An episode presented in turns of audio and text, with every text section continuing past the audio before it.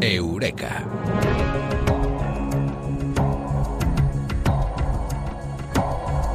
En la información científica hoy os hablamos de la saliva. Y lo vamos a hacer con Francis Román Villatoro, con el físico, con el profesor de la Universidad de Málaga, responsable del blog de Ciencia de la Mula Francis. Francis Román Villatoro, muy buenas. Buenas noches, Bruno, ¿qué tal? Hay muchos mitos y muchas leyendas eh, sobre la saliva.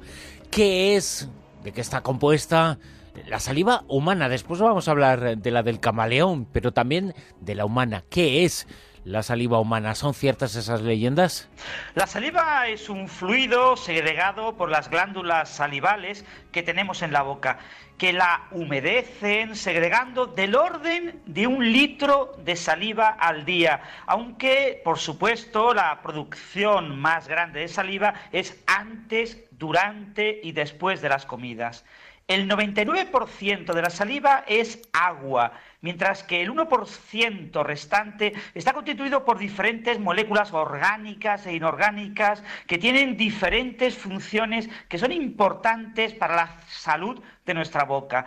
La saliva es un fluido transparente, ligeramente alcalino y con una viscosidad variable. La saliva es fundamental para la primera fase de la digestión, al contener enzimas que al mezclarse con los alimentos en la masticación lo transforman en el llamado bolo alimenticio que facilita la deglución y el eh, posterior tratamiento del bolo y de los alimentos. Estas enzimas, por ejemplo, las amilasas, que hidrolizan el almidón en la boca y ayudan a la digestión de los hidratos de carbono, carbohidratos y a las grasas.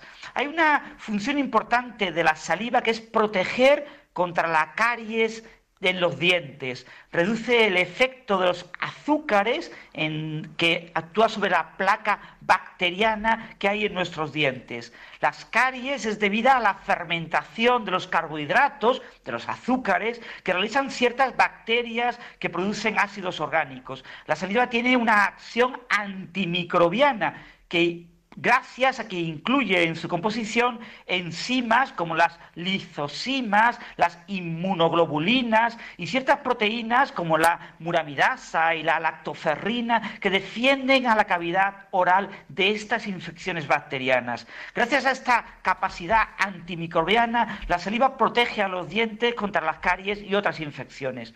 La saliva garantiza que el pH de la boca sea neutro, aproximadamente 7,4 y actúa como tampón que neutraliza el medio ácido producido por la comida y evita, por tanto, la desmineralización del esmalte dental y la acumulación de sarro que se produce con un pH más básico. La saliva, por ello, es fundamental para nuestra salud. Cuando se dice al ver alimentos eh, que la mayor parte de la saliva se produce antes, eh, durante y después eh, de la comida, se dice eso de que se me hace la boca agua, pues en cierto modo se está diciendo la verdad, porque el 99% de la saliva, como nos decías, es agua. Hay muchas leyendas, muchos dichos. Quizá el más conocido de todos ellos habla de esa función casi casi mágica de la saliva, lo que nos decías hace un momento, que la saliva es fundamental para nuestra salud. ¿Incluye eso las heridas? Eh, ¿Cicatriza la saliva? Porque eso se ha dicho.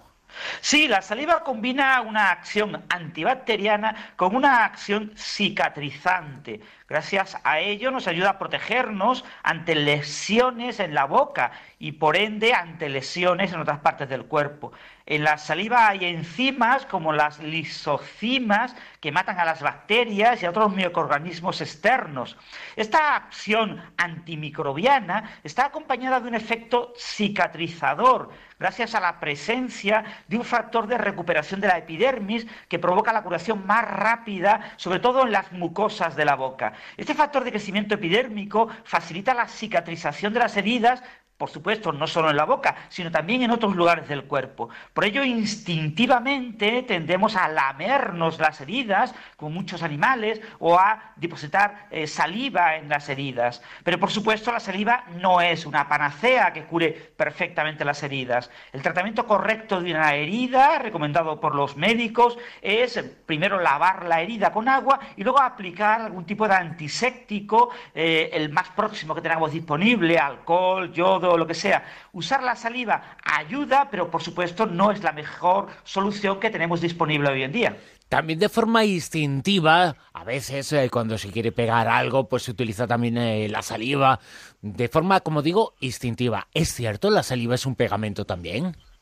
La saliva contiene unas sustancias que se llaman glicoproteínas, por ejemplo la mucina, que le confieren ciertas propiedades reológicas, es decir, propiedades relacionadas con la viscosidad, lubricación, elasticidad de una sustancia, de un fluido. Estas propiedades son bastante extraordinarias, eh, sobre todo en ciertos animales, como por ejemplo los camaleones. Estos depredadores que, como mucha gente sabe, permanecen inmóviles, escondidos, mimetizados con el entorno cambiando de color, eh, esperan a sus presas. Y cuando llega la presa, una hormiga, desde una hormiga hasta una pequeña lagartija, eh, esta presa al pasar cerca, el camaleón proyecta su lengua y esta lengua que actúa como proyectil atrapa a la presa y la lleva hacia su boca. Eh, esta lengua que se alarga hasta una distancia que duplica la longitud del cuerpo del animal, eh, logra atrapar la presa a presas realmente sorprendentes por su peso. Pueden llegar a tener hasta un tercio del peso del camaleón. Hasta ahora no se sabía muy bien cómo funcionaba este órgano muscular y cómo adhería a las presas para capturar estos animales. Algunos investigadores habían propuesto que la lengua del, del camaleón tenía una terminación rugosa que atrapaba como con pequeñas garras a la presa. Pero se ha publicado recientemente en la revista Nature Physics un trabajo que ha liderado Pascal Daman, que es un investigador de la Universidad de Mons en Bélgica, que indica que la clave es la acción como pegamento de la saliva. La viscosidad de la saliva es clave en la manera de capturar presas que tiene el camaleón. La saliva del camaleón es hasta 400 veces mucho más pegajosa, mucho más viscosa que la saliva de los humanos. Ello le permite una adherencia realmente extraordinaria. Eh, aparte, por supuesto, de la viscosidad de la saliva, también es importante la gran superficie de contacto que ofrece la lengua del camaleón que eh, eh, este tipo de estudios no solo son estudios experimentales, también se ha realizado un modelo teórico que estudia exactamente cómo actúa la adhesión producida por la saliva del camaleón a la hora de atrapar un insecto de gran tamaño. La saliva del camaleón es muy pegajosa, es una mucosidad que pega a la presa y esto ha sido estudiado en detalle, sus propiedades, eh, lo que los físicos llamado propiedades reológicas, tanto en laboratorio como mediante estudios teóricos. Es decir, uno de los grandes secretos del camaleón, de los muchos que tiene, está en su saliva, más en concreto en la viscosidad de su saliva. ¿Cómo demonios ha estudiado la ciencia esto? Bien, la rama de la física que estudia la viscosidad de los fluidos y otras sustancias se llama reología. El primer autor del estudio, Fabián Bro, de la Universidad de Mons en Bélgica, y sus colegas, han estudiado de forma experimental la reología de la mucosa de la lengua del camaleón.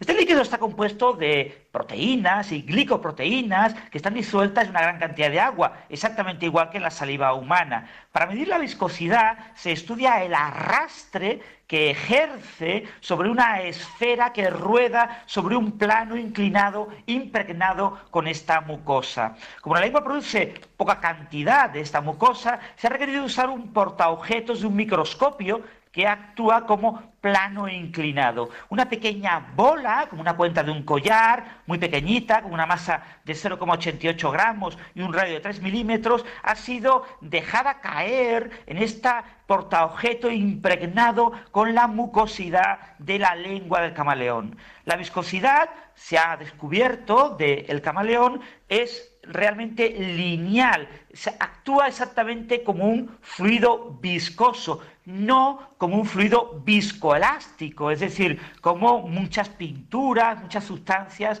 que tienen propiedades reológicas bastante visibles. Todo el mundo conoce, por ejemplo, pues eh, cuando se llena una piscina de agua con ciertas maicenas, uno puede andar por encima del agua porque la sustancia al ser golpeada con cierta velocidad se convierte un poquito, se solidifica y eso permite andar sobre las aguas. Eso lo hemos visto en muchos programas de divulgación científica. La viscosidad de la mucosa del camaleón es unas 400 veces más grande que la viscosidad de la eh, saliva humana.